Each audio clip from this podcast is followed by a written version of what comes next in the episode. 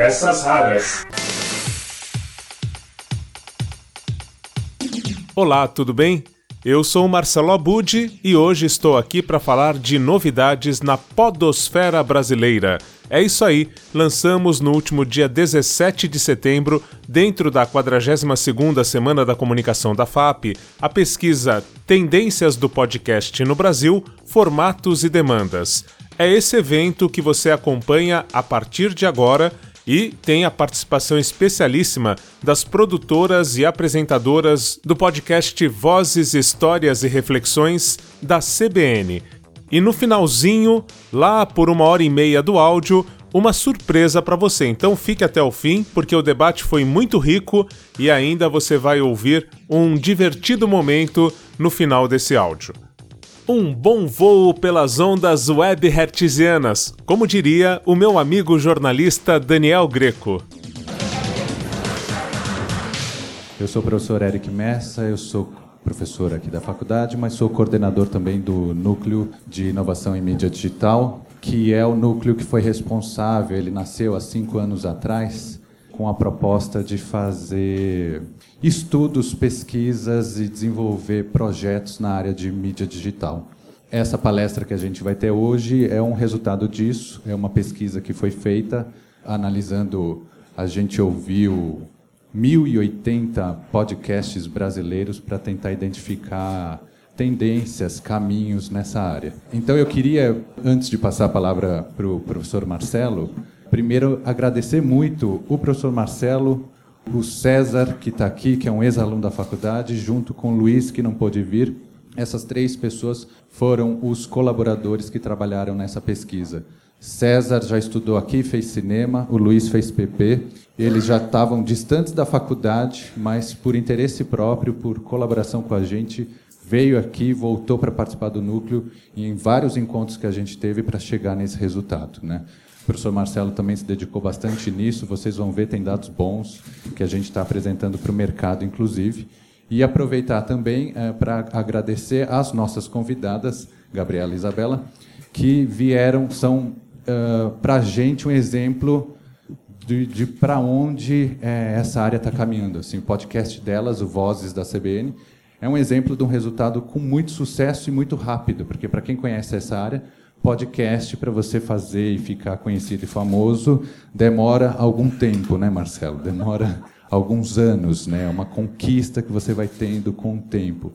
E elas, com esse pouco tempo de vida, elas vão fazer o podcast Vozes, vai fazer um ano. Mês que vem, ela já tem mais de um milhão de downloads. Então, é um podcast bastante reconhecido pelo mercado. Elas vêm contar um pouco dessa história.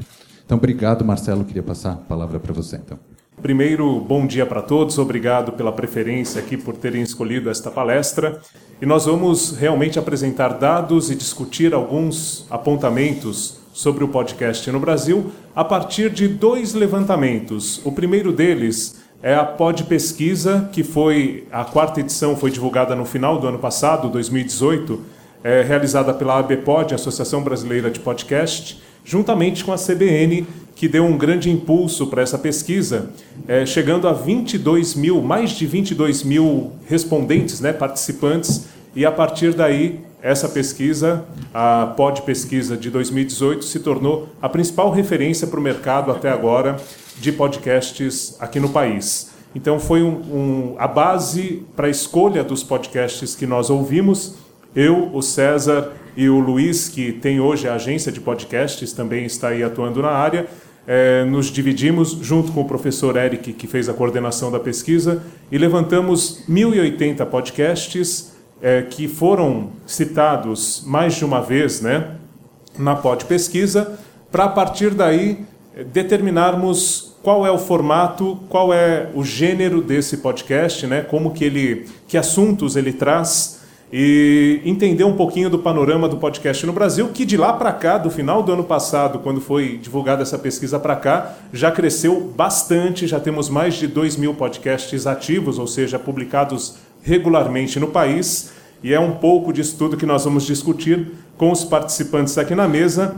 Ali na ponta esquerda nós temos o César, ex-aluno de cinema aqui da faculdade. Gostaria que o César é, desse uma palavrinha sobre justamente como é que ele se coloca aí em relação ao ouvinte produtor de podcasts. Então, o César, além de ex-aluno, ele tem um podcast e também é um admirador desse formato. Então, César, suas palavras iniciais, por favor. Eu sou formado em cinema, estou aqui de curioso, principalmente, mas para ouvir também. Eu ouço podcast desde que eu tinha 13, 14 anos, assim, acho que no Nerdcast. Antes dos 50 primeiros, já comecei ouvindo, assim, era um formato meio... Ah, era novo, não tinha muita gente fazendo, assim, tal, então sempre fui acompanhando o Nerdcast, sempre foi onde eu pegava minhas referências, assim, ah, esse filme é interessante, deixa eu ir atrás. E cresci ouvindo, assim, nunca parei, nunca parei de ouvir. Eu sempre quis ter um, sempre quis produzir alguma coisa, né? Tentei blog já na época dos blogs também. Mas acho que encontrei ali dois amigos, ex-alunos da FAP também, que de cinema, e a gente resolveu, falou, meu, vamos fazer o podcast, tal, chama DeLorean Experience, sigam alguém, por favor. E a gente faz independente, assim, só pelo, pelo hobby, pelo prazer de compartilhar informações. Eu acho que isso é a alma do, do podcast, assim, compartilhar informações. E a gente fala de cultura pop e comportamento, assim, tenta pegar uns filmes e analisar na sociedade, como é que conversa, enfim. Hoje eu estou aqui mais de curioso, quero fazer perguntas, quero ouvir muito. e tenho uns questionamentos para fazer, porque fazendo podcast eu descobri que eu sou muito questionador. Estou aqui para ouvir mais, assim. Muito obrigado. Para apresentar também e comentar alguns dados dessa nossa pesquisa Tendências do Podcast no Brasil, nós convidamos as produtoras, apresentadoras, roteiristas, é, colegas de profissão, a Gabriela Viana e a Isabela Medeiros, que conduzem o podcast Vozes da CBN, um podcast que tem uma qualidade técnica, uma linguagem radiofônica que se sobressaem na chamada podosfera brasileira. Né? Então, eu queria passar para as duas, é, para darem também as suas palavras iniciais, e queria que, começando pela Isabela, que dissesse um pouquinho como é que é o Vozes, para quem não conhece, como é que é esse podcast que vocês produzem, Isabela. Então, primeiro, é, obrigado por participar, por estar aqui conosco e falar um pouquinho, para quem não conhece e para quem conhece, entender um pouquinho melhor o que é o Vozes, o podcast da CBN. Oi, gente, bom dia. Eu e a Gabi sempre temos esse questionamento: o que é o Vozes?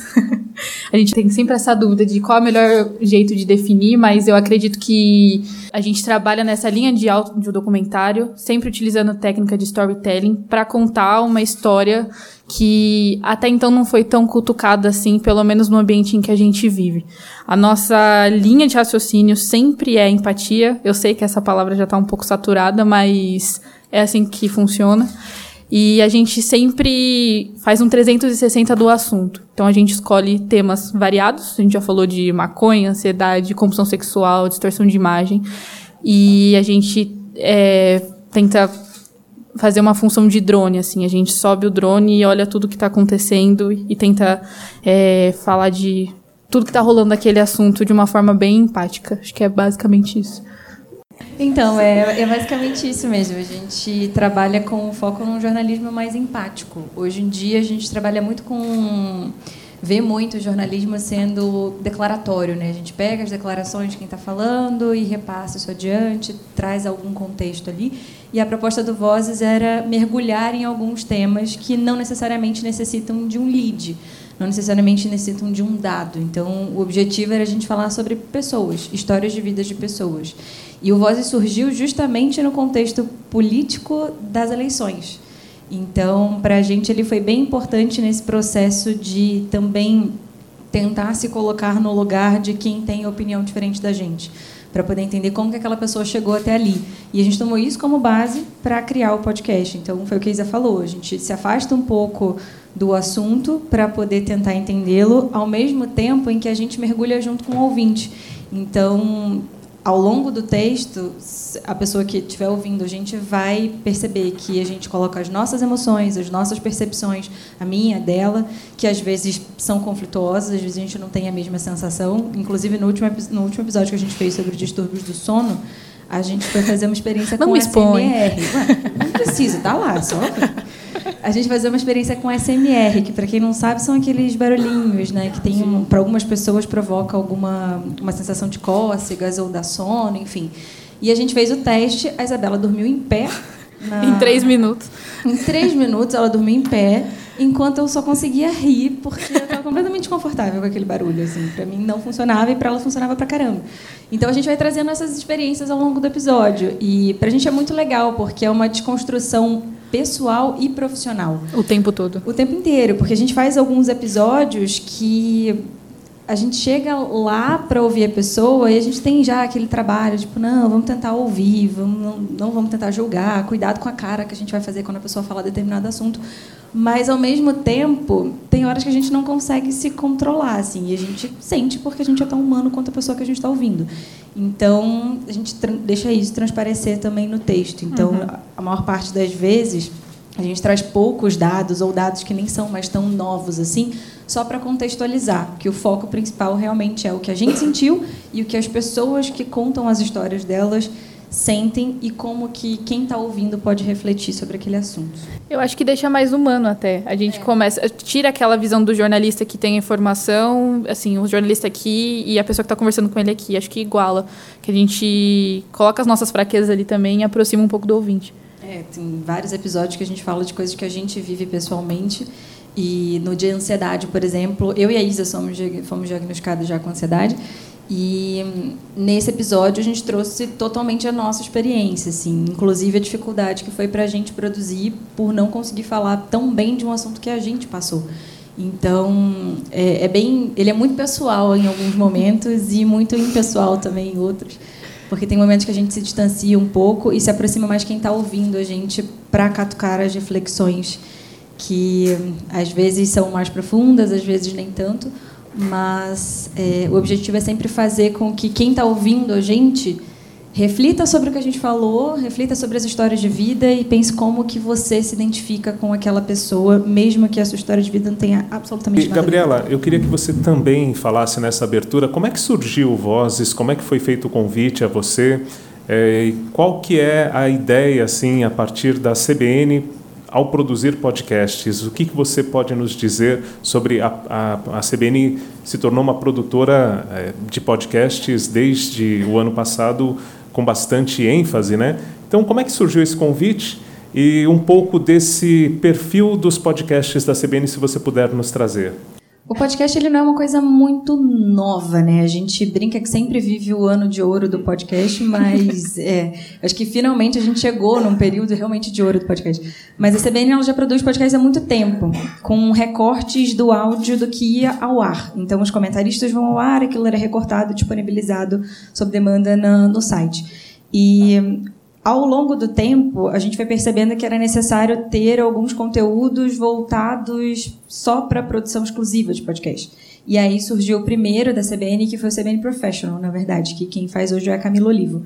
E começou com o Tiago Barbosa e agora está sob o comando da Camila. Esse podcast é sobre profissões, sobre o mercado de trabalho, e ele tem uma parceria com uma marca, que é a HSM. E elas fazem juntas, então, a Camila e, e outra apresentadora. E aí, depois disso, a gente foi percebendo que existia realmente uma demanda por novos conteúdos somente produzidos para podcast. Aí veio o Panorama CBN, que é um podcast diário, que tem duas edições, de manhã e à noite, com as principais notícias do dia em menos de meia hora. E aí, depois disso, veio a proposta do Vozes. Eu sou do Rio, morava lá ainda, estava mudando para São Paulo e recebi o convite para voltar para a CBN, porque eu já tinha participado, já tinha trabalhado na CBN do Rio. Foi o meu primeiro emprego, assim em, tinha saído em 2015 e recebi o convite, vim para a CBN achando que eu ia ser repórter de eleição. E aí recebi o convite para fazer um podcast. E quando me propuseram isso, é, falaram para mim o seguinte: olha, a gente quer fazer um podcast exclusivo, uma produção exclusiva para podcast, porém a gente não sabe muito bem para onde a gente quer seguir. A gente tem algumas ideias, alguns programas que a gente tem como base, inclusive de TV e a gente queria mostrar um pouco do bastidor da reportagem e mergulhar em assuntos que estão pipocando por aí. Eu, tá, tudo bem, vamos lá. Comecei a ouvir outros podcasts que eu ainda não ouvia para ter como base. O primeiro deles que eu acabei ouvindo foi o Projeto Humanos. Para quem não conhece, ouçam, é maravilhoso. E a partir dali eu fui tendo mais ou menos uma ideia do que, que eu queria produzir com vozes. E foi nesse momento que eu conheci a Isa. A Isa era estagiária lá da rádio na época e eu tinha que criaram um podcast em parceria com as quatro estagiárias que a gente tinha na rádio. Elas participariam também, seria um pouco um laboratório para elas. E aos poucos a gente foi criando, foi chegando nessa ideia de que a gente precisava humanizar um pouco o jornalismo. E foi daí que o Vozes então surgiu. Ele recebeu um zilhão de nomes completamente absurdos antes labirinto. de Vozes. A gente veio com um labirinto, porque o labirinto é o que equilibra você, enfim. Foi daí para passamos por cbn.doc, porque a ideia era fazer um documentário, aí tinha o gnt.doc, a gente assim, esquece isso. E ficou muito tempo até que um dia saiu eu e meus dois chefes, na época o Carlos Aros, que hoje está na Jovem Pan, era meu chefe de reportagem, e aí ele falou uma palavra, eu falei outra, o nosso outro chefe falou a terceira palavra, compõe o nome do podcast. E aí a gente tentou juntar ali o que, que funcionaria com histórias, reflexões e vozes, e a gente definiu como vozes, histórias e reflexões. E daí ele surgiu e a gente começou a trabalhar a primeira pauta, que foi a de compulsão sexual, embora seja o episódio número 2. Perfeito. Bom, histórias e reflexões que vamos compartilhar aqui. É, acredito que muitos de vocês estão ouvindo falar de podcast com mais ênfase desde o final do ano passado, com o Spotify, com o Google Podcast, com a Apple Podcasts agora também tentando retomar um pouco desse mercado, a Globo, Fantástico e tudo mais. Então acredito também que muitos de vocês aí ou estão desenvolvendo podcasts, a gente corre o risco de ter mais podcasts do que brasileiros, assim como temos mais aparelhos de celular do que brasileiros hoje em pouco tempo, ou então estão pensando em produzir um. E quando a gente pensa em produzir um conteúdo, algumas perguntas devem surgir. Né? Como é que o brasileiro consome esse conteúdo? Com qual frequência? Quais temas interessam mais ao público do nosso país? E quais os formatos que costumam agradar? É um pouco dessas respostas que a nossa pesquisa, o nosso estudo aqui, é, buscou entender. Só ressaltando que essa pesquisa está disponível no site né, do, Núcleo de Inovação em Mídia Digital da FAAP. Então, vocês indo lá em projetos e estudos vão encontrar, né, em artigos, em sites, justamente o, a pesquisa completa com todos os dados. Sugiro que vocês leiam, né? A nossa proposta aqui é conversar um pouquinho sobre alguns desses dados nós tivemos, como já foi citado, a participação também do Luiz Dias Gonzaga, da agência de podcast, que é ex-aluno, e a colaboração da aluna Ana Beatriz Guerra, que também colaborou para o levantamento desses dados do nosso estudo, Tendências do Podcast no Brasil, Formatos e Demandas. Um dos primeiros dados que nós levantamos é justamente as categorias mais presentes nos podcasts brasileiros, e assim como o César citou ali o podcast que ele faz, né? Cinema, séries e cultura pop é líder nesse segmento. O Nerdcast, desde 2006, tem esse viés, acredito que influenciou bastante o que se faz nesse, nessa mídia aqui no Brasil, e estamos passando por um momento novo né, justamente pela entrada de veículos de comunicação, é, das próprias redes sociais nesse segmento. Então, a gente tem tido uma diversidade maior de temas. Mas pensando justamente nesses primeiros dados, eu queria. A gente teve então. É, cinema, séries e cultura pop com cerca de 21% do conteúdo produzido no Brasil até o final do ano passado, né? nesses 1.080 podcasts que nós ouvimos depois esporte e recreação e também é, comportamento, cada categoria dessas com cerca de 10%, notícias e política em torno de 8% e games 7%. De lá para cá, nós já tivemos aí né, a própria Globo criando podcasts de jornalismo, nós temos algumas novidades, né? a revista Piauí é bastante atuante também nesse segmento, a Folha de São Paulo com o Café da Manhã tem tido destaque. Então, eu queria que vocês, primeiro, eu vou perguntar para o César, que é um ouvinte assíduo, vamos descobrir desde quando ele ouve podcasts e qual foi o primeiro. Ele já falou que foi o Nerdcast, é isso? Então, o Nerdcast então, já faz tempo. E, César, eu queria que você, a partir desses dados que nós é, chegamos, dissesse como ouvinte se você acreditava que o painel dos temas mais recorrentes seria esse mesmo. Se já era algo que, na sua intuição, nós teríamos como resultado, então, cinema, séries e cultura pop em primeiro lugar, esporte e recreação em segundo, comportamento ali empatado tecnicamente, notícias e política e games vindo entre os cinco assuntos mais recorrentes. Eu acho que os podcasts foram amadurecendo comigo, assim. Na época que eu ouvi o Nerdcast, eu acho que é, não vou negar ninguém aqui, sou nerd, né? e eu estava muito buscando também é, um conteúdo que não tinha no, no, mainstream, assim. Então, games era uma coisa que eu ouvia muito. Tinha o hoje em dia o jogabilidade, antes era downloading, que era uma galera também independente e eles produziam um podcast e eu adorava, assim, eles achavam é, tem essa coisa do podcast que você fica próximo das pessoas que você nem conhece, né? Eles achavam que eles eram meus amigos, assim. E ouvi por muito tempo também para saber de games assim porque não existia tinha lá revista de games assim mas eu queria consumir sei lá outros jogos jogos indies que estavam aparecendo e tal e aí eu fui acabei caindo nos podcasts bem por acaso assim. mas eu, eu acho que realmente a indústria amadureceu comigo porque hoje eu lembro bem assim eu não consigo falar sem ser pessoal então eu lembro bem o dia que eu parei de ouvir nerdcast que foi no episódio do Romero Brito. Eles entrevistaram o Romero Brito, eu falei, ah, acho que aqui não é mais para mim esse podcast. e deixei para lá, assim, comecei a ouvir outras coisas, continuei ouvindo o downloading, que virou jogabilidade, eles amadureceram no conteúdo. E hoje, para mim, podcast é justamente jornalismo, assim. Eu consumo como é, fonte de notícia. Então ouço, sempre ouço Foro de Teresina, ouço Café da Manhã todos os dias. E é minha fonte confiável de, de notícias, assim. Então, eu acho que hoje em dia o entretenimento está muito mais no mundo real do que no, no, no, mundo, no mundo nerd, assim. Consumo filmes ainda até hoje e tudo mais. Mas eu acho que hoje em dia o meu o que está acontecendo no mundo, eu falo, nossa, isso aqui é muito importante também, sabe? Eu não posso ficar só nos games, só no, no cinema aqui. E então acho que está bem condizente assim. No fim das contas, acaba que tem um grande esses 20% aí do, do cinema, séries, cultura pop. Um por, nem 1% assim, eu acho que tipo, tem cinco que despontam. O resto é só gente falando para eles mesmos assim. Que não está errado, né? Eu acho que é uma forma de você se expressar. Mas com certeza comportamento, uh, esportes, recreação e notícias, por mais que tenham menos, são muito mais relevantes hoje em dia. Eu acho que tem muito mais gente ouvindo do que os, os podcasts de cultura pop. Assim. Essa é a minha impressão. Ah, Não, eu queria falar do adulto erotismo também.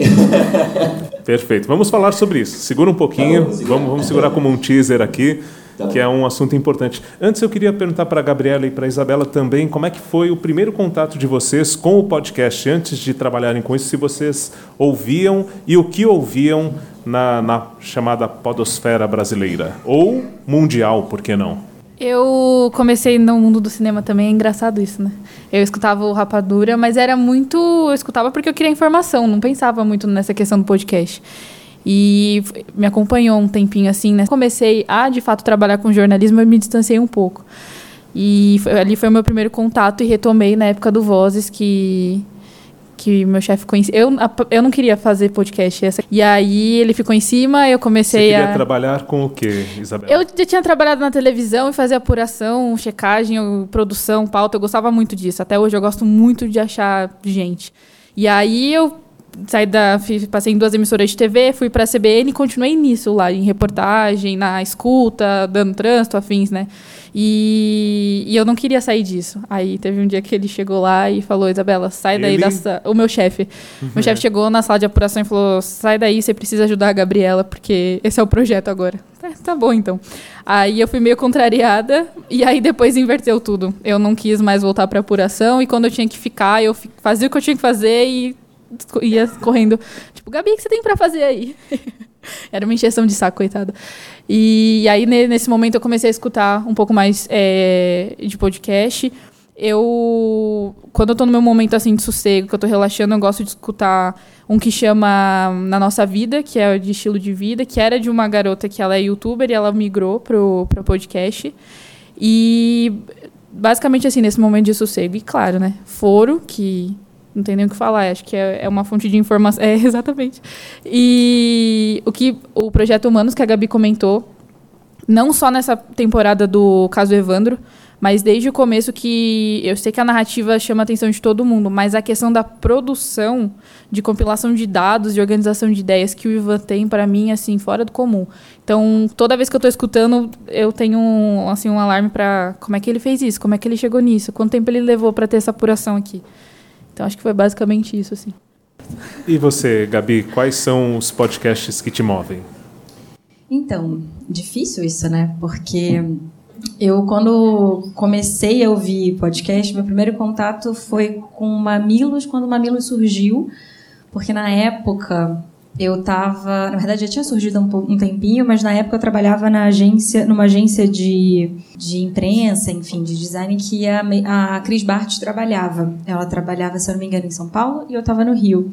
E aí eu comecei a conhecer o Mamilos porque todo mundo na empresa comentava. E o Mamilos me pegou, assim, eu eu gosto da forma como elas conduzem a, as entrevistas, enfim, as pautas principalmente, mas eu não tinha muito amor ao podcast não, assim, eu trabalhava depois dali, eu já tinha passado pelo rádio e sempre que sempre fui muito que nem a Isa, assim, do jornalismão, assim, do Hard News e tal. No Rio eu era repórter de polícia. Trabalhei no Extra, trabalhei no Globo e tal. Então tinha uma outra pegada. Não, eu tinha uma chefe minha até na CBN, na minha primeira passagem, que ela sempre falava: Ah, você leva jeito para fazer comportamento. Eu falei: Pelo comportamento não é jornalismo. e aí depois eu fui descobrir que não, comportamento é muito jornalismo, porque comportamento é o que todo mundo tem. Então, ele diz muito sobre a nossa sociedade, como a gente vive, né? E aí, a partir daí, eu comecei, quando eu entrei de fato de volta para a CBN, eu comecei a consumir muito mais podcast. Aí eu conheci o Projeto Humanos e ouvi todas as temporadas. É, comecei a conhecer outros projetos de storytelling também, até porque eu queria entender um pouco mais como é que eu ia fazer o Vozes, e aí eu fui ouvir um que é em inglês, chama Invisibilia, que é a nossa, foi a nossa principal base para o Vozes. Ele é muito bom, fala também sobre muito sobre empatia, sobre estilos de vida e tal com a, a, partir das histórias das pessoas. O que, que, que, você considera empatia? Então, acho que é a capacidade da gente se colocar no lugar do outro, né? Então, eu sempre tinha isso, assim, como é que aquela pessoa chegou naquele lugar? Por que, que ela fez tal coisa? O que, que levou ela até ali, até aquela opinião?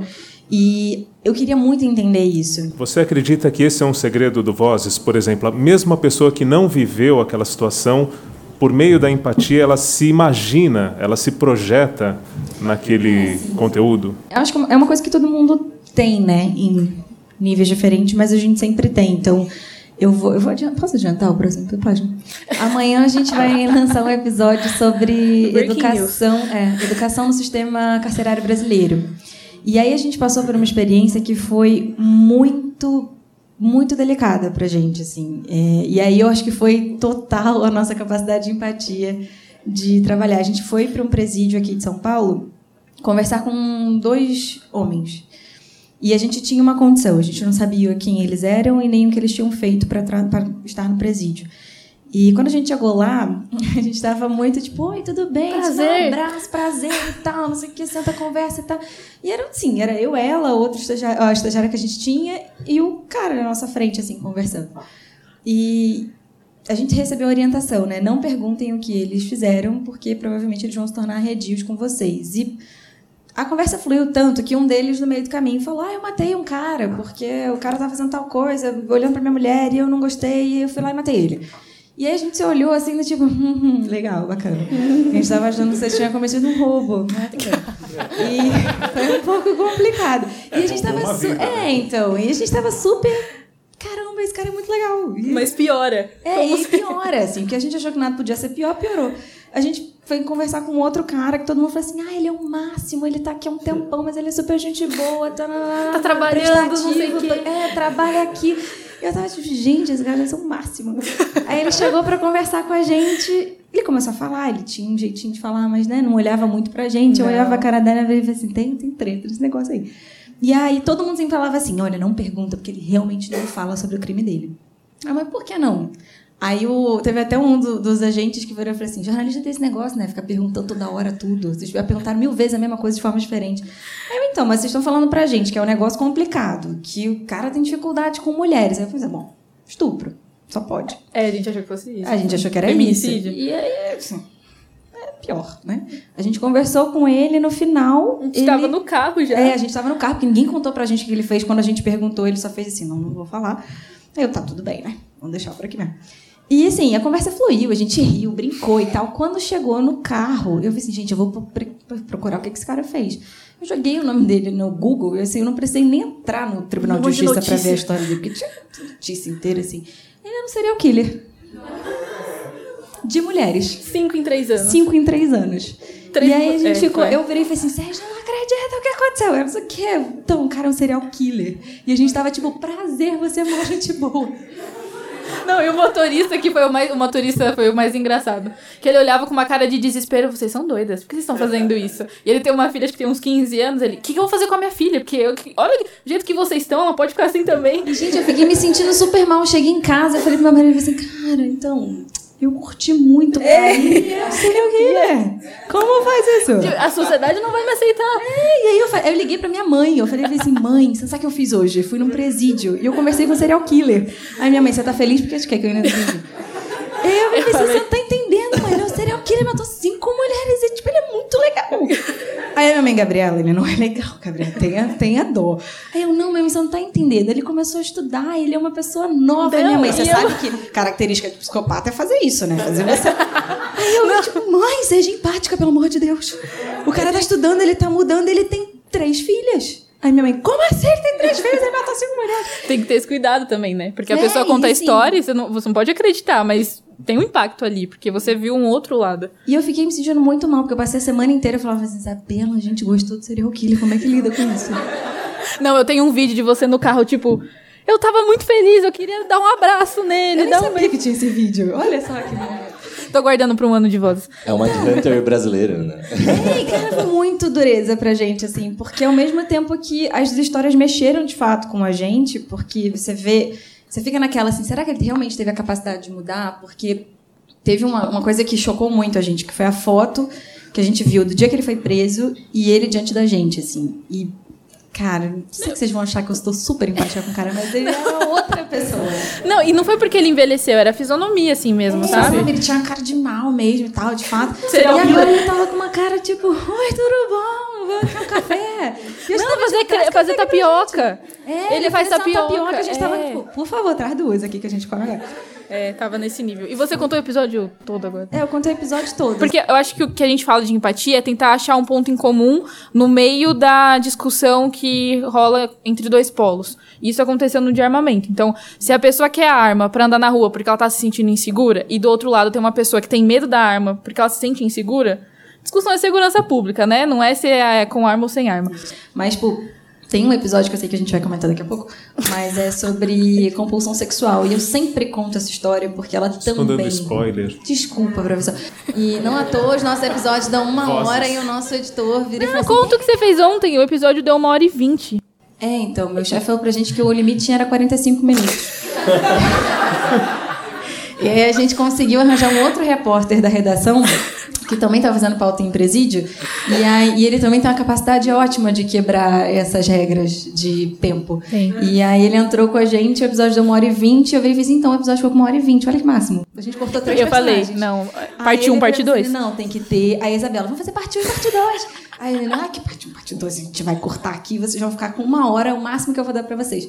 Desde que ele abriu mão dos 45 minutos, a gente tem entregado uma hora, aí vai ser, tipo, de amanhã vai sair com uma hora e quatro. E é assim que a gente conquista espaço, sabe? E é assim que a gente vai ganhando, porque assim, o objetivo inicial era, vamos fazer um podcast de storytelling em meia hora. A gente passa um pouquinho. Eu, eu tenho uma curiosidade, vocês estão falando, antecipando até o que vem por aí no Vozes, né? E eu fico pensando que no Brasil as maiores audiências do rádio, além do Zebetio, foram repórteres policiais. E na televisão não é muito diferente. Aí nós temos nos Estados Unidos, talvez a onda em 2015 que reverberou muito aqui foi por causa do Serial, que é justamente um podcast que tem essa pegada. E o caso Evandro no Projeto Humanos segue também esta tendência. Pergunta como ouvintes e produtores que vocês são, para os três aqui, e se alguém quiser também se manifestar a respeito disso, por que é que temos tanta atração por seres que parecem bonzinhos e são serial killers. Fui fazer jornalismo policial por causa disso. Eu chegava na redação e disse, você não sabe o crime que eu fui fazer hoje, maravilhoso. Foi fazer? Não. É, foi, é, pelo amor de Deus. Não tenho, não tenho passagem pela polícia. E, mas assim, era maravilhoso. Eu sempre gostei de entender como é que funciona. Inclusive, ah, não vou dar esse spoiler, não. mas tem um spoiler maravilhoso do que, que o serial killer quer estudar na vida dele. É maravilhoso. É, é, é muito, é tudo é, um clichê é, maravilhoso, é, incrível. E aí, assim, eu sempre gostei muito de entender comportamento humano, né? Porque as pessoas agem como elas agem. E eu acho que o psicopata, o serial killer tem essa coisa do tipo, que, ele faz isso? Como é que ele fez e tal? Tipo, as minhas séries preferidas na Netflix, por exemplo, todas elas são de crimes, assim. Tem uma aba inteira, tipo, continuar assistindo. Uhum. E eu vou passando por todas elas. Eu acho que tem uma necessidade nossa de, de entender esse comportamento, de saber como é que é e o, o mistério de entender isso. E eu acho que isso provoca uma. acaba chamando atenção, que eu acho que é a grande magia do projeto Humanos. É, assim. se a gente for voltar à literatura, né, tá farta também de livros clássicos que têm essa tendência também. É, eu queria agora ir para um outro lado da pesquisa, que é justamente temas que costumam ser muito procurados quando a gente vai ver lá as pesquisas do Google, é, são bastante usuais em outras plataformas, mas que o podcast, pelo que a gente apurou até o final do ano passado, pelo menos, não tem muitos é, conteúdos tratando disso. Por exemplo, moda e beleza, até se vocês conhecerem bons exemplos de podcasts com esses temas, com, com esses conteúdos, indiquem para nós, mas moda e beleza, crianças e família, né, entra um pouquinho no comportamento também, e gastronomia. Né? São temas que a gente percebe que tem um grande apelo em outros formatos, blogs e, e, reportagens e tudo mais, e que no podcast ainda são pouco explorados, muito pouco, pelo que a gente vê nos números, entre 0,3% e 0,7%. É, vocês acreditam que há espaço para esses conteúdos moda e beleza, crianças e família e gastronomia seriam boas apostas vocês se fossem estivessem do lado de lá pensando em produzir um podcast? Qual que acreditam que poderia ser uma boa aposta aí? Eu acho que eu apostaria no de criança. Porque podcast para mim é Acabou, é isso. É... Porque podcast é muito fácil de você escutar e conseguir controlar o seu tempo, né? De administrar o seu tempo. E você quer alguém tão sem tempo igual pai e mãe, que não tem tempo para fazer nada, não tem tempo de consumir nada, e você poderia dar essa informação ou fazer produzir esse conteúdo para esses pais ou até para as próprias crianças de uma forma um pouco mais tranquila que não seja tão sistemática assim quanto as outras mídias tradicionais que a gente tem. É, nós temos programas de rádio, né? Os seus filhos com a Roseli Saião, que hoje estão também, a Band News está fazendo essa distribuição em formato de podcast também acho que é um conteúdo que vai nessa linha. Mas podcast, exclusivamente podcast, ainda está faltando conteúdo, né? Produção, né? né? Eu acho que eu até ouviria algum de gastronomia, mas tem uma coisa que hum, eu acho que é bem fundamental quando você fala de moda e beleza, que é a imagem. Um né? tutorial. Hoje, é, o é tutorial, a maquiagem, o skincare e tal. Então, acho que acaba sendo um pouco mais difícil. Mas tem um podcast que eu comecei a ouvir recentemente, que chama Projeto Piloto, não sei se alguém conhece, que é de uma blogueira, inclusive, que fala muito de moda beleza, que é a Chata de Galocha, que é a Lu Ferreira, a Luísa Ferreira. E ela começou um podcast agora em parceria com uma, com uma consultora de estilo, e elas falam um pouco de maternidade, um pouco de moda beleza, um pouco de moda. E assim, é, é, bem legal, é uma conversa entre as duas e eu acho bem legal, mas assim, tem uma dificuldade ainda para mim, pessoal, de quando você fala de moda, beleza, ter uma imagem, quando você fala de gastronomia um pouco também. Né? Porque você está acostumado, pelo menos a gente está acostumado a, a, ver, sei lá, Ana no Maria. GNT, é Ana Maria, ver no GNT a Rita Lobo, o, como é o nome dele? Do Perto do Fogo? Felipe Bronze. Felipe Bronze. Então você tem a, a necessidade de ver ali o que está sendo feito. Olha, mas né? usando bem os recursos é. radiofônicos, dá para. Dá para ir. Né? Não só ir, como causar sensações boca, absurdas dá. quando a gente fala de alimentação. Apostar, né? assim, porque quando não tem, é um, é um gap, né? Tá ali para ser preenchido. Fica aí também para vocês como dica, hum. se uhum. alguém tem essa vocação de falar desses assuntos é, né? eu, fiz o, eu fiz uma série esse ano de fantoche. Eu sou fotógrafo, né? Sou diretor de fotografia. E aí a série é pro canal Zumu, chama Rádio Zoom. E acabei me especializando, assim, em fotografia de série infantil mesmo, né? Acabei caindo, assim. Gosto muito, acho, do, de fazer conteúdo infantil. E aí tem essa série, Rádio Zoo, que são, são animais num zoológico que tem uma rádio. E aí eu falei pra produtora, eu falei, meu, isso tem total formato de podcast, porque no fim tem uma musiquinha infantil tal. Eu acho que é um lugar que vale muito a pena ser explorado. Assim, põe no carro para criança, tá dirigindo, sabe, com os pais. Eu acho que infantil é louco, né? Infantil tem uma janela muito grande assim para ser explorado. Muito bom, acho. formação de público também. Tem tem rádio infantil, né? É, rádio web, tudo é bem interessante apostar também nesse conteúdo. Mas vamos para o outro lado, né? Falamos do infantil, agora vamos para o outro lado da polêmica. A gente vê ali que adulto erotismo está zerado né, na nossa pesquisa. Entre os mais de mil podcasts que a nossa equipe ouviu, é, o conteúdo sobre adulto erotismo simplesmente não apareceu. De lá para cá, eu até fiquei intrigado com isso, busquei encontrei alguma coisa bem produzida, mas tem um ou dois episódios e parou também. Bom, por outro lado, eu acho que a gente tem aqui a Isabela e a Gabriela que podem nos dar é, um relato sobre isso, né? como o podcast, quando a gente fala em comportamento, acaba surgindo indiretamente, esses temas estão presentes. Uma outra coisa que a gente percebe também é que muitas vezes, se a gente pergunta é, que podcasts que as pessoas ouvem, elas teriam uma certa inibição de citar esses podcasts. Né? No nosso caso aqui, nós fomos na fonte, ouvimos e não encontramos esses conteúdos diretamente ligados aos projetos. Mas eu queria perguntar para a Gabriela e para a Isabela, um dos primeiros temas do Vozes trata justamente de compulsão por sexo. Em outros, vocês falam sobre formas de amar.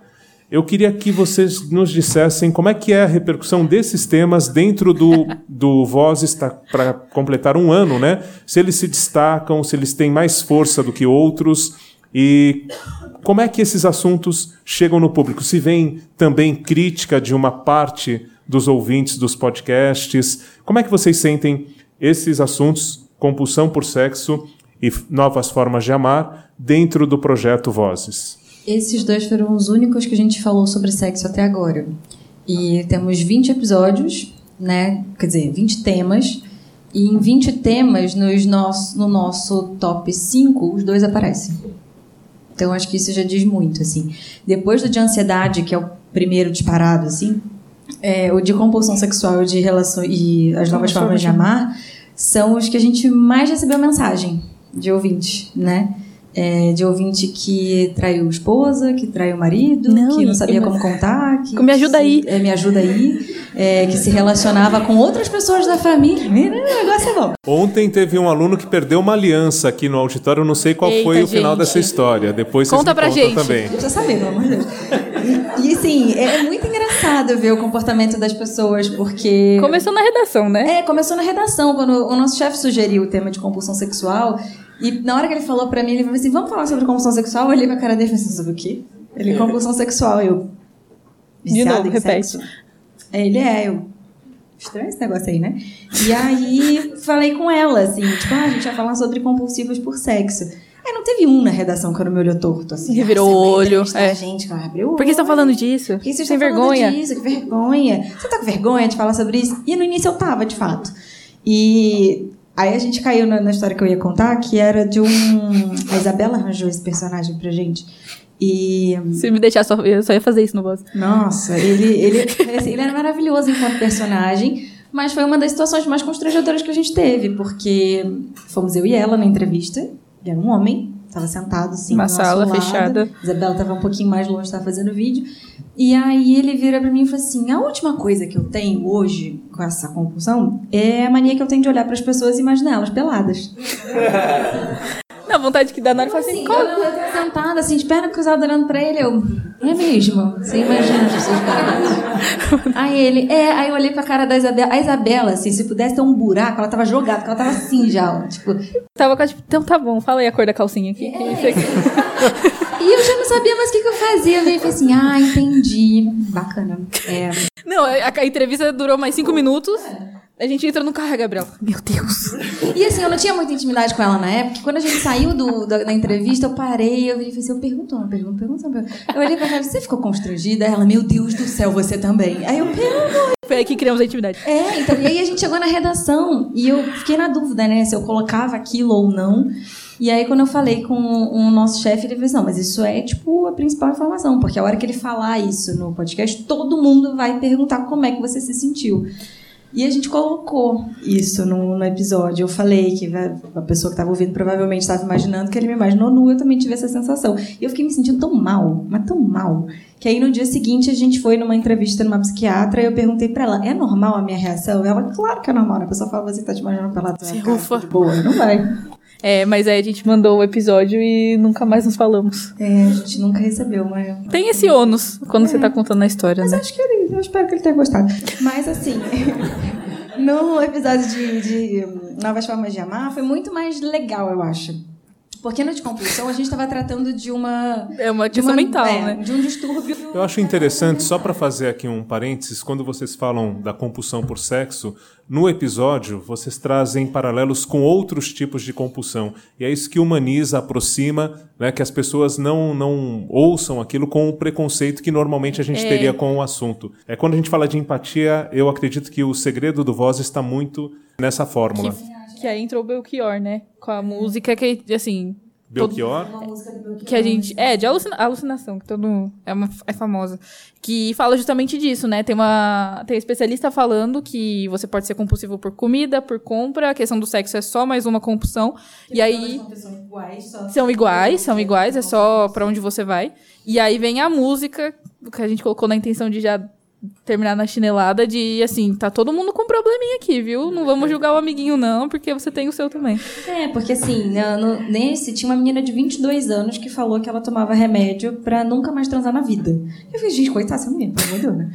E, e, e assim, é isso, a menina não transa mais. Porque ela é compulsiva por sexo, ela tem, ela diz exatamente isso. Eu tenho medo de quem eu sou quando eu tenho vontade de transar com outra pessoa. Então, assim, isso é muito triste imaginar que pessoas da idade de vocês e, tipo, nunca mais querem se relacionar com outra pessoa porque elas têm medo do que vai acontecer. No de Novas, Novas Formas de Formas. Amar, foi muito diferente, porque era uma coisa mais alto astral, né? A gente queria entender. Mais ou menos, né? A gente deu um jeito de deixar down. Mas assim, eu, a gente buscou. Refletir. É, então a gente sempre faz um pouco disso. A gente buscou pessoas que têm relações poliamorosas, a gente falou um pouquinho de traição. Essa história de traição também era muito doida, porque a menina foi traída pelo namorado com a madrasta dela. Fazer um mapa aqui. É. Nossa, precisava desenhar, mano, porque eu não- nem eu tava entendendo mais a, a história. Eu já fiquei no tipo, quê? E, mas assim, era uma boa história de, de traição, e ela falou como é que ela teve que lidar com tudo isso. A gente falou com um, com um trisal, né? Eram duas mulheres e um Com homem filhos.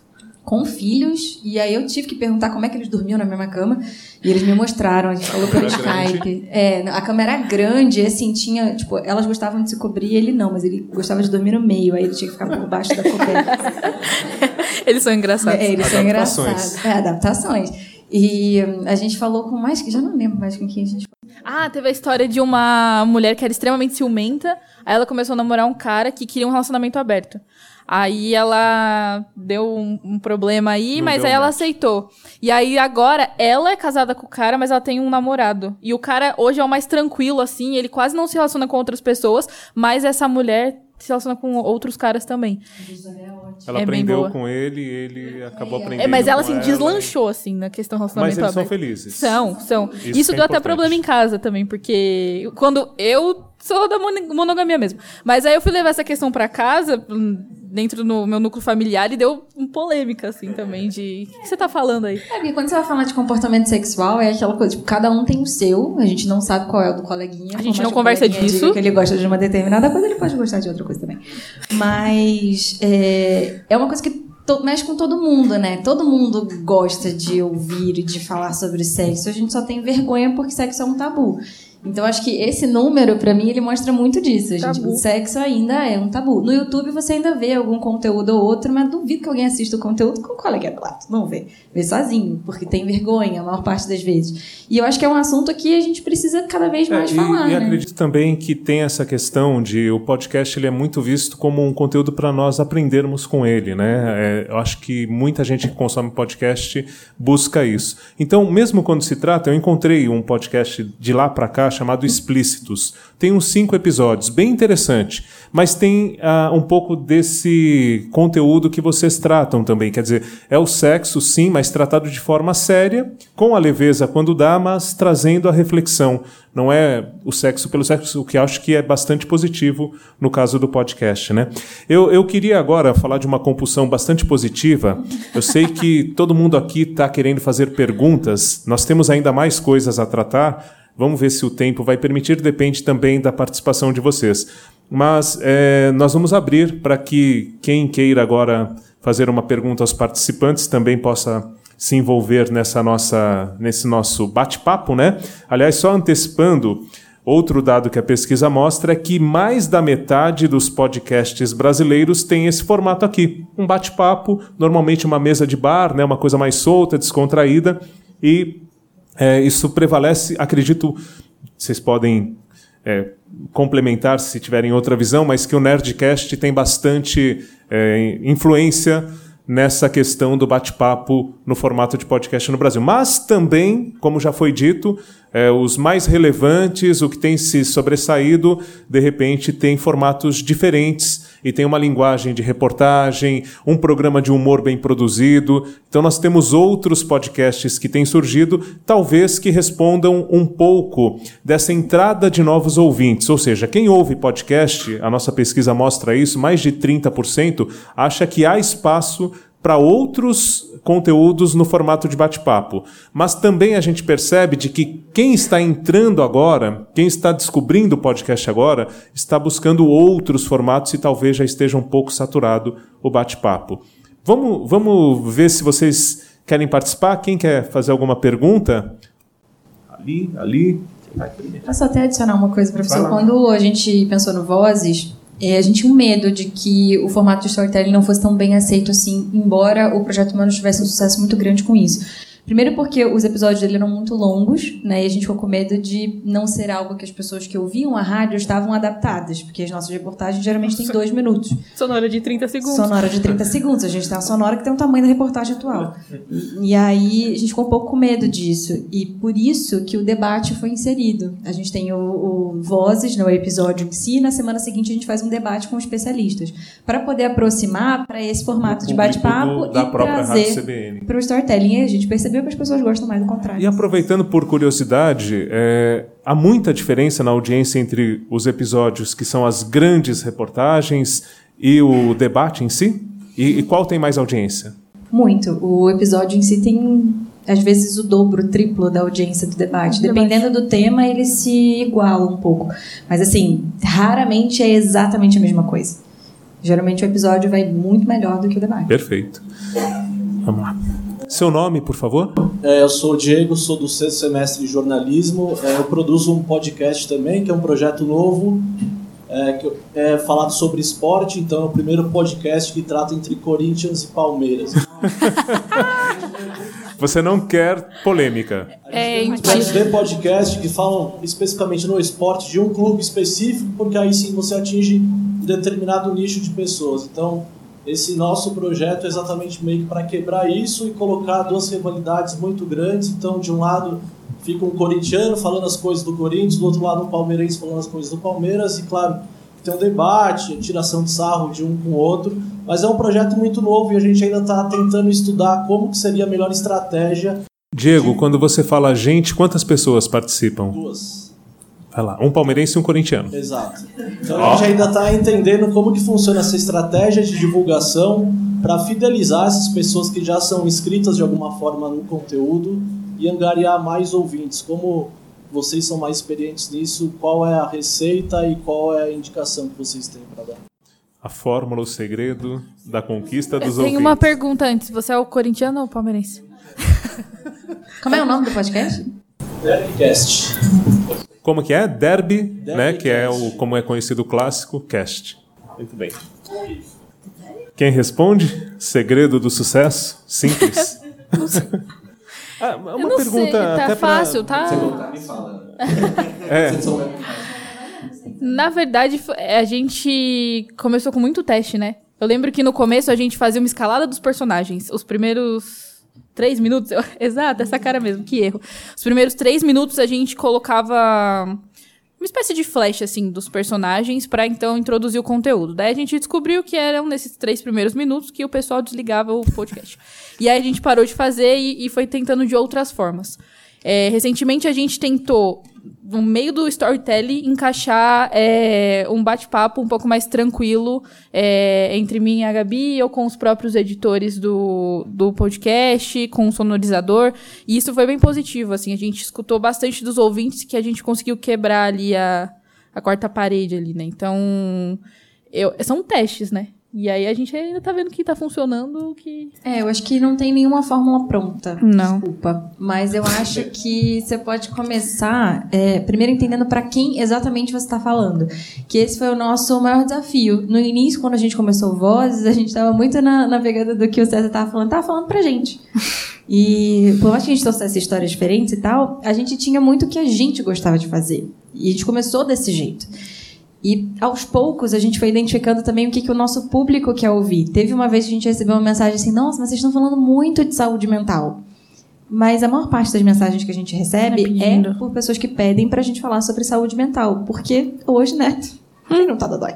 Mas assim, é, então isso acaba sendo um pouco, foi um pouco de adaptação também. Eu acho que a primeira coisa é entender para quem você está falando. Depois que você entende isso, vai ser o seu formato o que, que você quer trazer com aquele conteúdo e pensar em como ele vai ser sustentável. Porque, por exemplo, hoje em dia você pega muito podcast que começa e vai sem edição nenhuma. Chega uma hora que você já não aguenta mais a risada da pessoa, você já não aguenta mais eu falando por cima do outro. A linguagem você considera que é um dos segredos? Sim, eu acho muito importante, porque assim, você está falando de um palmeirense e de um corintiano. O que, que vocês planejam dali para o futuro? Vai ter sempre assunto para falar sobre isso? Até, Como que vocês vão falar? Até para que a linguagem é até uma criação de identidade, né? Para quando pensarem ah, aquele podcast, eles as pessoas lembrarem de como vocês tratam o tema, né? É uma coisa particular, é uma é uma marca de vocês. Olha, eu vou falar uma, uma outra questão, ô Diego, não me leve a mal, mas se fosse português e guarani, eu acho que faria mais sucesso. Por quê? Porque a grande mídia tem palmeirense e corintiano brigando o tempo todo. Brigando. Não estou falando que vocês brigam, e isso seria o ponto legal, justamente essa conversa salutar, tudo e tal. Mas esse é um aspecto também. Às vezes a, a internet ela tem essas surpresas. Né? A gente teve a Rádio Lusa, pensando em rádio web, que tinha uma audiência quatro, cinco vezes maior do que a Rádio Coringão, né? Que ainda existe, não sei se você...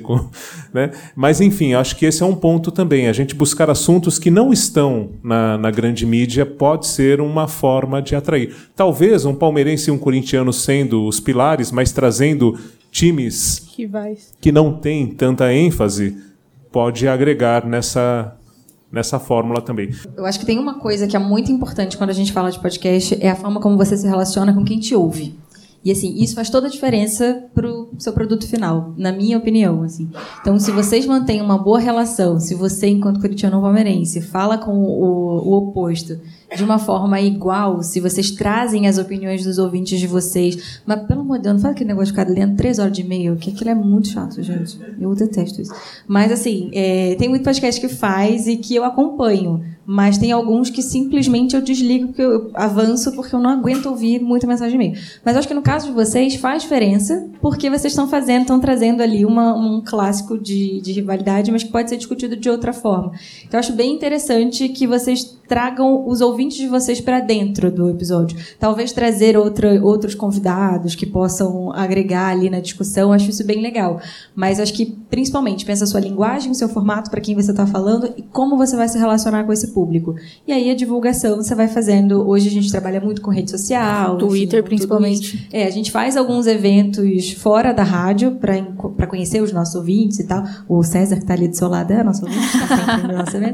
E é, isso é bem legal, assim, de você ter uma proximidade para você ir aos pouquinhos também conhecendo e entendendo o que, que o teu público pensa, sabe? Então, acho que é fundamental. A Gabriela falou do, de levar o podcast para fora, né? O rádio faz bastante isso também. Uh, o Vozes muitas vezes é apresentado na Livraria Cultura do Conjunto Nacional, no meio da livraria. Então, quem não conhece já vê ali o, a logomarca, tudo. Faz aqui na, na FAAP, aproveita, vê se você consegue fazer umas edições aí com a galera, tudo reúne, né? Nós temos um próximo participante. É, meu nome é Lucas, eu estudo jornalismo, quarto semestre aqui na FAP. É, eu queria perguntar, engaixando no assunto levantado, se vocês acham que tem assuntos que realmente estão saturados demais no podcast, que não vale mais a pena se falar, ou se não, tem os jeitos novos de se tratar sobre esse tema e quais, quais seriam esses jeitos. E também uma segunda pergunta é, aproveitando o podcast, o, o, principal veículo que ele se vincula são os serviços de streaming, como Spotify, Deezer, é, o Apple Music, etc. Vocês acham que o, esses serviços de streaming podem ser considerados como assassinos ou destruidores de os serviços antigos, como a própria rádio, em que a CBN é vinculada e etc? É, então, eu acho que vou começar pela segunda pergunta. Eu acho que os serviços de streaming eles ajudam muito a gente hoje, porque, por exemplo, o Vozes ele é muito ouvido pelo Cashbox. E a segunda opção é o Apple Podcasts. Mas, quando a gente entrou no Spotify, o que a gente ouvia de pergunta, ah, por que vocês não estão no Spotify? Cadê vocês no Spotify? Porque hoje todo mundo consome Spotify. Tipo, provavelmente aqui serão poucos, ou talvez nenhum, não tenha uma conta no Spotify. E a gente começou a consumir muita coisa por ali. Eu ouço muito podcast pelo Spotify também, porque às vezes é mais prático para mim. Então, entrar no Spotify para a gente foi muito importante. A gente começou também a crescer a nossa audiência a partir do momento que a gente estava lá. E eu acho que isso gera um pouco. As pessoas conseguem ter mais facilidade de entrar, porque nem todo mundo que tem um iPhone sabe que pode entrar ali num negocinho do Apple Podcast e ouvir podcast. Tem gente. O que a gente mais recebe de pergunta é: mas como é que eu faço para ouvir? O que é aplicativo de podcast preferido? Porque a pessoa não sequer sabe qual é o aplicativo de podcast. Então, acho que esses, é. esses aplicativos ajudam muito não acho, não vejo eles como assassinos. acho que são novas oportunidades que se abrem, inclusive, para a gente enquanto jornalista, porque o Spotify comprou uma produtora de, de conteúdo, está começando a produzir. O Café da Manhã é um exemplo disso, é um conteúdo patrocinado por eles, produzido por eles. E, perdão, produzido pela Folha, mas em parceria com eles. E a própria Apple agora está correndo atrás do prejuízo e querendo desenvolver conteúdos novos. Então, acho que para o rádio, eu não vejo como concorrência. Eu acho que o podcast é um, um outro jeito de você ouvir rádio é, mas acho que também a rádio ainda tem o seu público, ainda tem quem pare ali para ouvir o que está acontecendo naquele momento exato.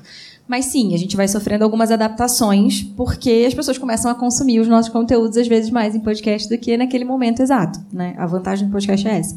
E acho que é um futuro para o rádio também, vai se adaptando nesse sentido. E a outra pergunta, desculpa, eu esqueci. Se são assuntos saturados. Ah, os assuntos saturados. Cara, eu acho que não eu acho que, por mais que tenha muitos assuntos que são muito batidos já, é, acho que sempre tem um jeito novo de você contar. Eu acho que as pessoas vão se identificar com isso. Assim, dando um exemplo um paralelo, sem ser com podcasts, mas com as próprias blogueiras de moda e afins. Você tem um zilhão e você consegue se identificar com várias. E às vezes elas produzem exatamente o mesmo conteúdo, falam do mesmo produto, do mesmo jeito. Mas, assim, sempre tem uma característica ou outra ali que te agrada mais e te faz seguir determinada pessoa. Então, acho que dá para falar de outras formas. E eu acho que o storytelling se apresenta como uma forma muito importante, embora a gente precise reconhecer que ela ainda é uma forma cara de se produzir podcast, porque demanda muito tempo, demanda muito esforço e demanda uma algumas técnicas que às vezes nem a gente tipo sabe e a gente está aprendendo também.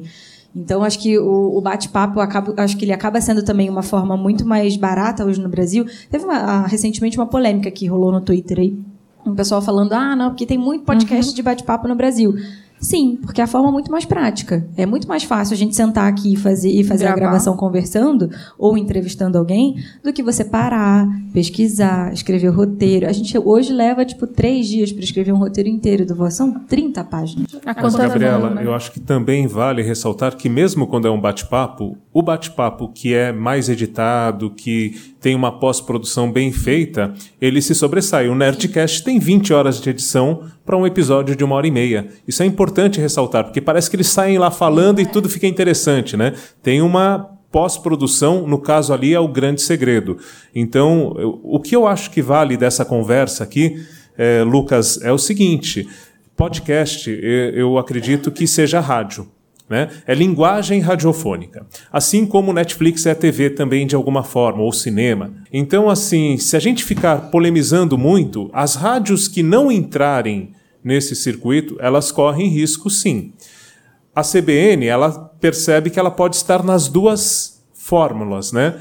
Então, acredito que é isso, é entrar não, não resistir. Na verdade, tanto televisão tradicional quanto rádio resistiram muito tempo aos novos formatos, acredito, né, como professor e como, é, enfim, estando nas duas pontas, mas a, o momento é esse. As rádios precisam estar atentas e produzir para as duas é, plataformas e a Isabela, ela está nas duas plataformas, ela está na CBN também, final de semana, ancorando, e tem as questões, você está buscando algo ao vivo, aquele momento tal, o rádio ele vai estar à frente, né?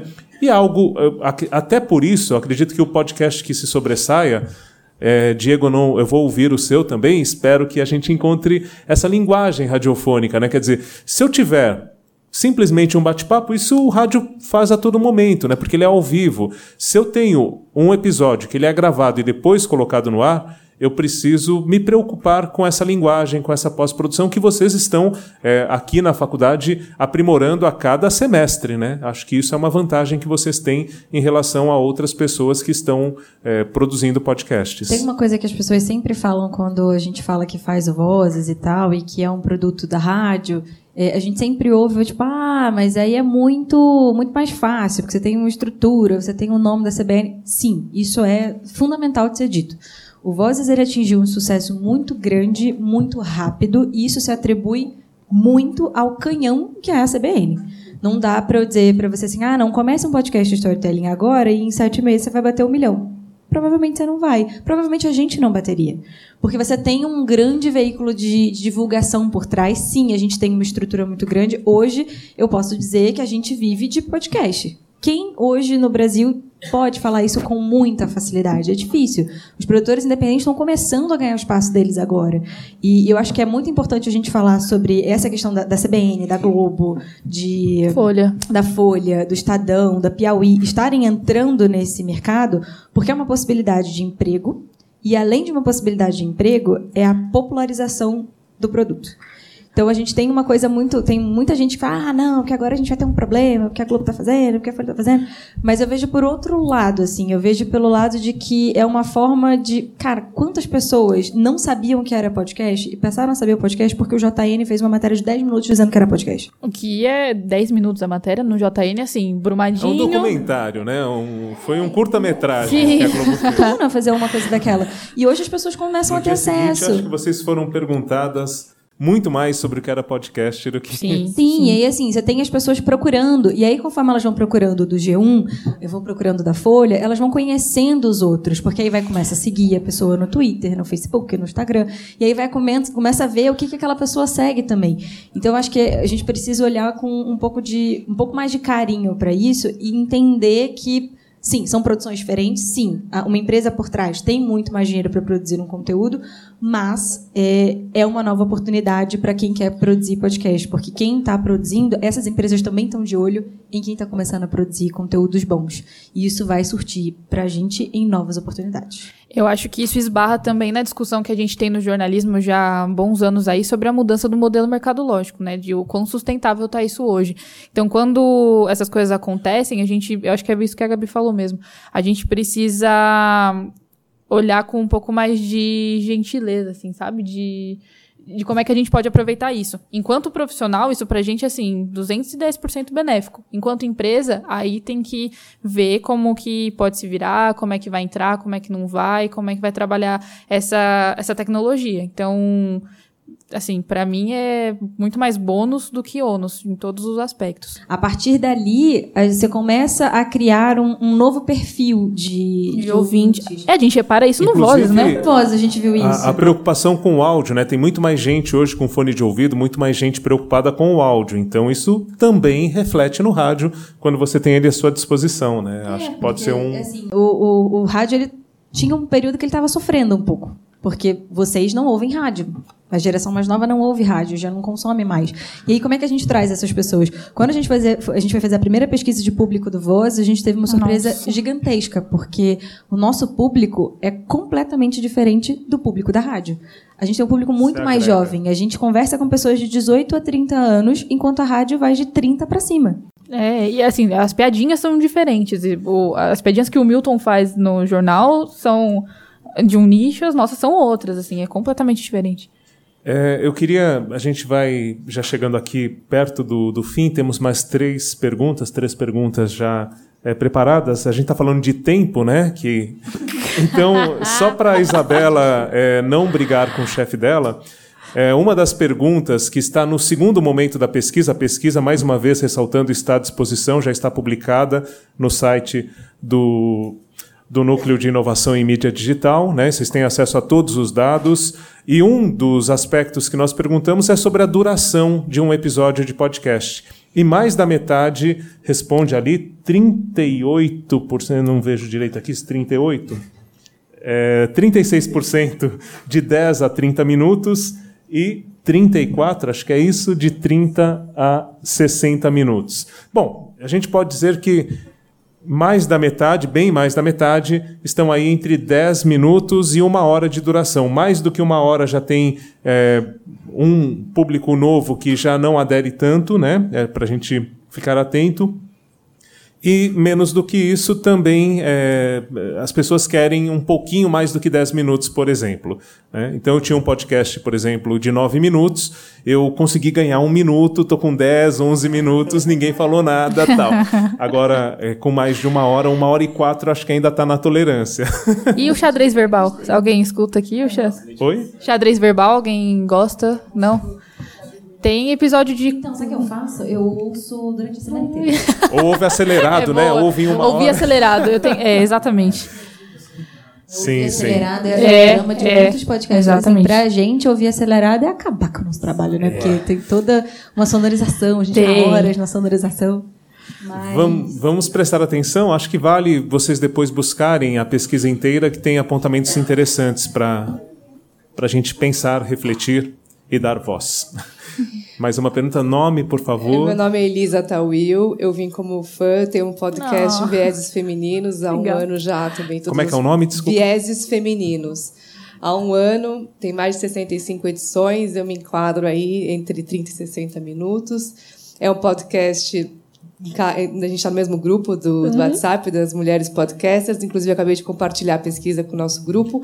E é um movimento de mulheres produtoras de podcast, porque, inclusive, no comentário que eu fiz no, pro Ricardo Amorim essa semana no LinkedIn, ele citou diversos podcasts e nenhuma mulher, e eu fiz questão de colocar para ele que existem muitas mulheres produzindo podcast, e isso é uma coisa que a gente tem que colocar e incentivar. Então, a minha fala aqui é no papel também de incentivar as mulheres produtoras de conteúdo e colocar uma, uma opinião e uma, e uma provocação, para quem todos que comentaram, do podcast ser um, uma plataforma para o que você quer comunicar, mas não que acabe ali. Ele é uma, uma coisa adicional para o seu projeto pessoal, de vida, carreira, o que você quiser passar da sua mensagem. Então, quando a gente fala de podcast, o meu ele é um, ele é um ele foi meu trabalho de graduação do meu curso de formação em liderança avançada para mulheres. Ele é uma forma de mostrar a liderança feminina dentro dessa visão do equilíbrio, do poder feminino e masculino, que não é de gênero, é uma questão de comportamento. Mas ele é uma plataforma para comunicar a minha mensagem. Então, como, como Vozes também está inserido dentro dessa, desse canhão que é a CBN, e eu sou super fã, estava com a Aline Quirilos hoje de manhã. Oh. É, querida. Pega nosso pé. Eu entrevistei elas de manhã. E hum, é, como que você utiliza o seu projeto como uma plataforma e um meio de passar a sua mensagem. Não é, entendendo que o teu podcast, o teu projeto é o fim, mas o meio. A minha colocação é essa, porque eu acho que também complementa quem colocou. E eu queria também só deixar aqui, parabenizar por levar a questão da mulher como uma forma de mostrar a produção de conteúdo, no momento que a gente está tão carente de role models e de lideranças femininas que estejam à frente de mídias como a CBN para mostrar o papel da mulher na sociedade. Obrigada. Eu vou adicionar aqui uma coisa a fala da Elisa. Para quem quiser conferir, tem uma hashtag no Twitter chamada Mulheres Podcasters e aí vocês conseguem achar vários podcasts. O da Elisa, o nosso, tem o Olhares Podcast também. O baseado tem em o baseado fatos Ó, baseado em fatos surreais também, que é um podcast feito por mulheres, é maravilhoso, conta histórias de mulheres, é incrível. Para os meninos, se quiserem. Histórias ouvir. de Ninar para Garotas Rebeldes, do Bradesco, sim, produzido pela B9. Acho que é interessante a marca, né? Também promovendo um conteúdo como esse. Que está sendo algo cada vez mais comum também, né? As Sim. marcas estão começando a descobrir Claro. os podcasts agora. Baseado em fatos reais, eu descobri na pesquisa. É maravilhoso. Eu amo. Foi tipo, tava de AD, falei, nossa, olha aí. Esse é o, que eu- o único que eu tô ouvindo até hoje, assim. É maravilhoso. É muito bom, é muito Às vezes eu fico rindo sozinha no trem e ninguém me entende. É isso. Muito bom. É, uma outra é, questão que nós também levantamos na pesquisa é a periodicidade. Né? A gente vê que a maior parte do público acha que de dois a três episódios por semana seria o ideal para eles como consumidores. Então eu sei que o público do Vozes quer que seja diário, né? Também. fácil fazer storytelling diariamente, né? Locução, trilha, efeitos, é, pós-produção, muito fácil de fazer. 12 pessoas entrevistadas, cada entrevista uma hora e meia, é bem fácil. Mas é, é um pouco do que o público também é, espera, né? Essa periodicidade é legal a gente ter como, de repente, soltar alguns Talvez alguns spoilers do, do episódio, isso que você trouxe aqui pra gente, Isabela, vai soltando aos pouquinhos para criar expectativa e fica mais presente? Não sei, é só uma dica. Você falou, eu já estava pensando nisso ontem. Falar sobre. A periodicidade, né? É, A nossa de duas a vontade- três vezes por semana é o que a- o público apontou como principal. É, a gente queria sim aumentar a, a periodicidade do Vozes, mas isso exige outras coisas. Então a gente precisaria de uma equipe com mais sonorizadores, com outros produtores, organizar melhor todo esse trabalho para que isso fosse possível. E eu não sei qual é o cenário do Brasil hoje para que a gente consiga fazer isso mesmo dentro de uma, uma grande mídia assim. Eu sempre dou muito o exemplo do Ivan Mizanzuki, que é o do Projeto Humanos. Ele tem uma pesquisa de um ano para produzir o podcast.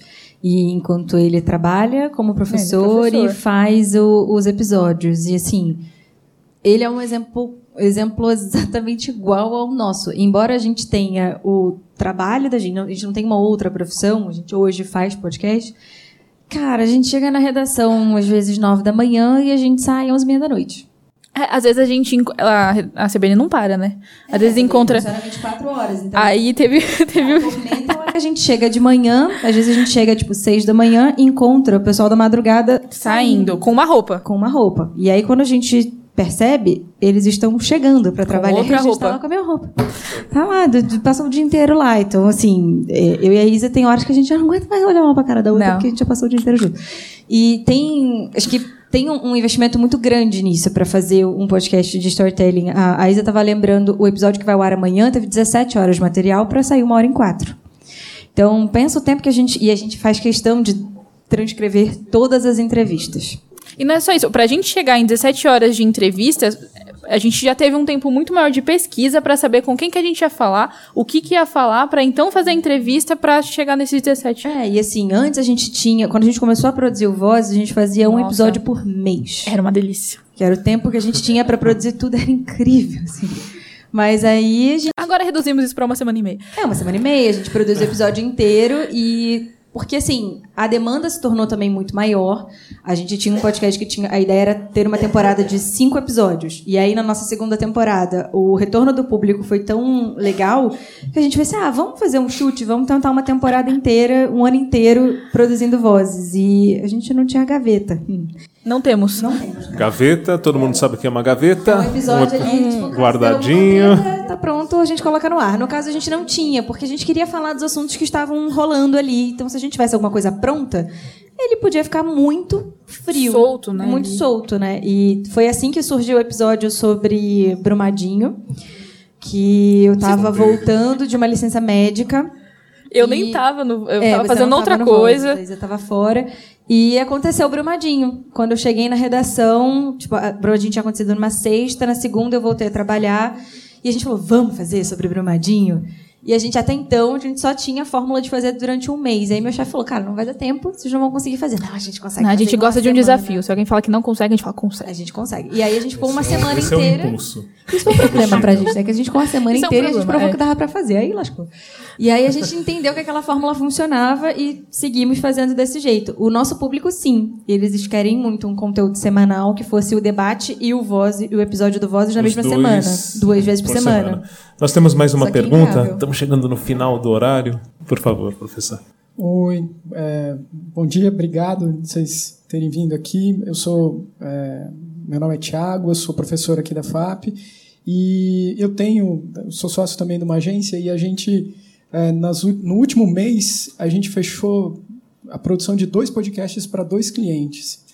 E um já está no ar, é o Origem, que é um, é um podcast de uma, de uma professora, Janaína Spolidório, é, que fala sobre origem de processos educacionais. Ela fala sobre educação. Meu Deus. É super legal. E não porque é a gente que produziu, é legal mesmo. é, e a gente vai fazer um outro agora de inovação para uma, uma entidade da Suécia que quer falar sobre inovação. Mas aí eu queria falar isso porque a gente tem sentido isso, uma procura de empresas e, enfim, de uma galera do mercado corporativo querendo fazer podcasts. Aí eu queria falar. Desde 2005, Tiago. É, e mais. mas ondas. Eu é, nessas. agora é, mas agora, assim, um, porque assim, projetos desse tipo para uma agência é, não fecham rápido. E eu achei muito é, espantoso, estou super feliz, claro, mas da gente ter fechado dois em um mês. E tem outros aí em conversa.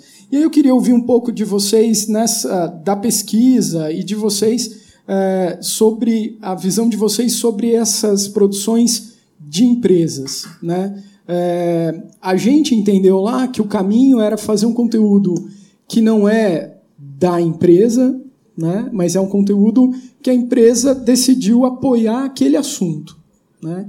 Mas tem de tudo. Então queria ouvir um pouquinho da opinião de vocês sobre isso. Eu queria só aproveitar que nós citamos o Histórias de Ninar para Garotas Rebeldes. Quem não conhece, sugiro que, que ouça. Eu tive o prazer de conversar com a Juva Lauer, né, que é da B9, sobre esse projeto, e ela enfatiza que ele só foi viabilizado por causa do Bradesco que comprou os direitos autorais do livro. Né? Então é, é um tipo de visão que traz justamente como a empresa pode se beneficiar de um projeto, estar com, com o nome ligado e perceber, né, independentemente da audiência, é, também o quanto aquilo pode agregar no posicionamento dela. É, desde 2011 eu produzo conteúdos para o Instituto Net Claro em Bratel, que vai ser Instituto Claro a partir do dia 23 agora, né, com a fusão das empresas, e é um resultado muito interessante. Né? A gente fala de educação e cidadania e tem um público cativo, essa questão, um público mais adulto, não é um público naturalmente consumidor de podcasts, é uma conquista. É, só complementando, a gente, ela, essa professora, ela, ela tem uma loja virtual de, de produtos educacionais. E ela tem canal no YouTube, enfim, Facebook, Instagram, etc. E aí, quando a gente lançou, o público dela é de professorinhas, assim, né? E elas. É, a gente teve, no primeiro episódio, a gente subiu ele também para o YouTube. Né? Colocamos né, uma telinha lá e colocamos lá. E a gente teve uma super audiência no YouTube e elas falando: ah, é, é que a gente está tô ouvindo no YouTube porque é o único que eu conheço. Sim. Né? E... Tem muita gente que consome podcast pelo YouTube no Brasil. Na verdade, as pesquisas apontam que é a maior parte do público. Isso é curioso se as pessoas é. confundem é. o que é podcast, podcast. Mas sim, boa parte e, Mas também. foi legal que a gente teve uma reação do tipo: nossa, que legal, agora eu vou atrás para aprender. Porque eu nem sabia. Eu estou ouvindo as pessoas falando disso, né? bem é um dentro ponto... do que, o que vocês tinham dito também. Então, eu acho que a gente tem uma mudança no mercado publicitário também, que é uma busca por valor, uhum. né? Então, você está vendo as marcas cada vez mais indo atrás de valores, de, é, de conteúdo, de fato, e menos de vou fazer aqui uma propaganda e entregar. E eu acho que no, o podcast vem muito nisso, porque a vantagem do podcast é que você não precisa ficar parado para fazer aquilo, você está fazendo outras coisas. Então, acho que é bem importante o movimento das marcas estarem procurando por isso, e eu concordo com o que vocês pensaram. Assim, para mim, é, o podcast de uma marca ele precisa estar associado a algum tema, algum valor, alguma coisa. Porque se for só a questão da marca querer vender a história dela, cara, é muito difícil as pessoas ouvirem. Então, a, o Mamilo já fez várias parcerias assim com outras marcas e que são conteúdos super legais porque você está falando de valores, está falando de outros assuntos e você associa uma marca. Então, você fica ali com uma imagem da marca positiva. E eu acho que isso é fundamental, assim. É, o Vozes ainda não tem patrocinador, inclusive, se quem quiser, a gente está aceitando. Fica o convite. Fica o convite. É, ainda não tem patrocinador, mas a gente busca exatamente isso, um patrocínio de uma, de uma marca que queira se ligar aos valores que a gente tem. E não colocar ali o nome por colocar. É, como porque foi feito. É, não não tem. é mais desse jeito, Não. sabe? Eu acho que a publicidade nesse sentido mudou.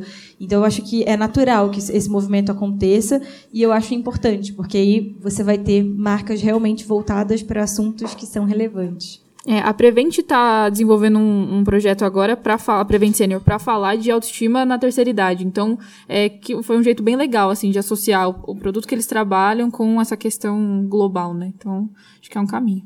E trazer esse público, inclusão digital da Também. terceira idade para o podcast também. Bom, pessoal, acho que o papo aqui, é, se a gente não tivesse o relógio, iria muito além, né? É, fico grato pela participação de cada um de vocês e a pesquisa está disponível. É, aqui nós temos alguns podcasts do Luiz Dias Gonzaga, que também participou da pesquisa, ex-aluno aqui da FAP, que tem a agência de podcast. Justamente ele estaria na mesa, não pôde vir porque está envolvido numa produção. Então, é, enfim, ouçam também, prestigiem né, os ex-alunos da FAP que estão aí nessa área e compartilhem entre vocês o que estiverem produzindo. É, acho que não tem mais volta, né? Que bom. Queria deixar aqui aberto o microfone para as considerações finais dos nossos participantes. O César também tem lá o podcast que fica aqui o convite para vocês conhecerem. E muito obrigado por esse rico debate que tivemos aqui. Muito obrigado, Gabriela, Isabela. César. Obrigada. Eu queria fazer um convite para vocês, é, para quem ouviu vozes, enfim, a gente está fazendo uma promoção que eu acho que tem um pouco a ver do que a gente está fazendo aqui. A gente pede para as pessoas tirarem dúvidas com a gente do que elas querem saber sobre o podcast, sobre os bastidores da produção, enfim. É só mandar um áudio para a gente, tem tudo lá no, no próprio podcast, quando começar o episódio vai estar lá. É, enfim, tem um monte de podcast para vocês explorarem. Quem quiser tirar outras dúvidas com a gente também, tem um e-mail. Pode procurar a gente pelas redes sociais também, né? Mais fácil. Mas tem um e-mail que é o vozes.cbn.com.br a gente tira a dúvida de quem quiser, já que o nosso tempo acabou. Continua 24 horas nas redes sociais. Agradeço muito, gente. Obrigada pela disponibilidade. Hiperconectados, que eu sei. É, 100%. não vamos entrar nesse assunto. Bom, eu acho que é isso. E acho que a gente tá num momento, assim, de tentativas, de exploração. E tem que ir fundo, sem ter medo aí do que tá acontecendo. E é isso. Tá sempre... Tá, Tá vivendo a mudança, né? É, Então- e é muito bom viver isso, então... Que bom. Vamos aproveitar. Produza um podcast. Mandem pra gente. A gente gosta sim. de ouvir também. A gente adora. Pode mandar. César. Ah, acho que fica o convite para ouvir quem quiser, The Lauren Experience. E é muito gostoso fazer podcast, assim. A gente fa eu faço por puro amor, assim. Encontro meus amigos todo é, quinzenalmente, a gente grava todo dom- de domingo, assim. E fala, ah, podia estar dormindo, né? Podia estar fazendo outra coisa, podia estar saindo, mas tô lá, conversando, gravando, editando também, que dá um puta trabalho. Fazemos tudo sozinhos, mas é isso, assim, muito legal, muito gostoso de fazer. Por mais que tenha, assim, não tenha tantos ouvintes, assim, mas a gente faz justamente pra gente, assim. É muito bom também ter essa sensação de transmitir conteúdo para as pessoas. É não esbarrar na dificuldade, né? Tem dificuldade pra fazer, editar é difícil e tal, mas não esbarrar na dificuldade. Dá pra fazer com um gravador de celular no início e aos pouquinhos vocês vão aprimorando. Aliás, falando, né, só para concluir, é, Esse O- podcast é maravilhoso. o meio rádio, fica uma dica, acho que todos aqui da mesa têm curtido. São três radialistas jovens, aí o Caetano Cury, Hugo Vecchiato e o Leandro Gouveia. Né? E eles fazem, eu achava que era um super estúdio, tal, uma produção primorosa.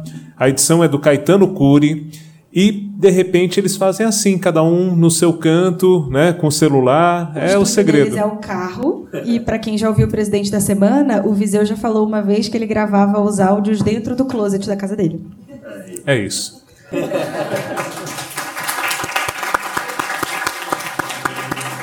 No início desse áudio, eu prometi uma surpresa após o debate, e é isso que você confere agora. A Gabriela Viana, que participou conosco desse momento que você acompanhou da Semana da Comunicação da FAAP, ela também participou do podcast Meio Rádio, que nós citamos justamente no término do evento. Nós temos aí a Gabriela Viana participando de um dos melhores podcasts produzidos no Brasil na atualidade, o Meio Rádio. E é esse trecho que você acompanha agora conosco. Eles são muitos e o número aumenta cada vez mais. Pais, mães, avós, familiares já estão assustados e não sabem mais o que fazer. Precisamos falar sobre isso. Este episódio é sobre um vício que está muito mais presente no nosso dia a dia e que talvez você nem tenha se dado conta. É sobre os viciados em podcasts.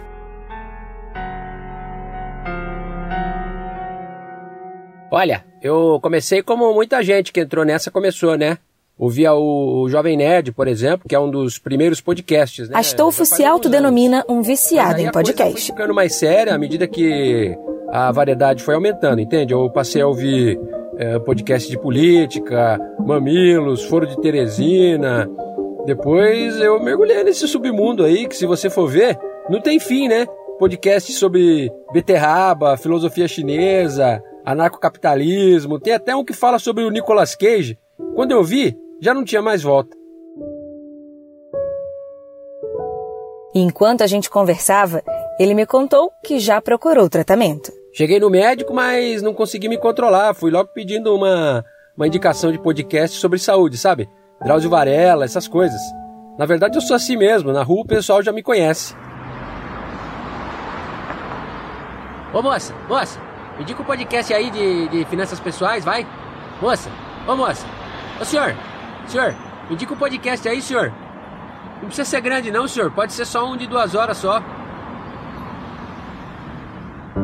O estágio do vício de Astolfo em podcasts é o mais grave registrado até agora pelos médicos. E a nossa produção acompanhou ele por 24 horas.